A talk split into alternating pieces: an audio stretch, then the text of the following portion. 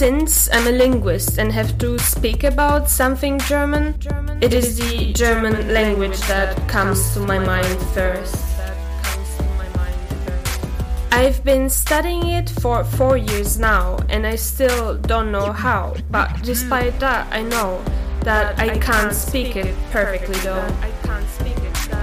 I don't think that German is that difficult, but there are two things that bother me the most, and I don't think they will ever stop.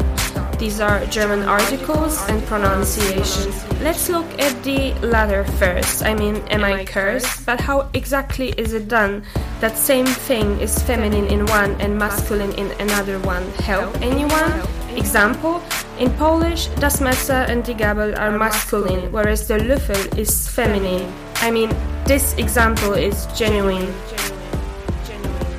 Shedding light on German pronunciation, source of my constant frustration, it is the German R, which for me is totally bizarre.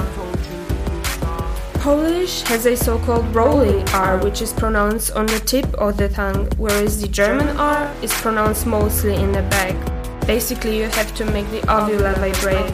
As easy as it sounds, it unfortunately is not. Not for a native Polish speaker, or simply not for me.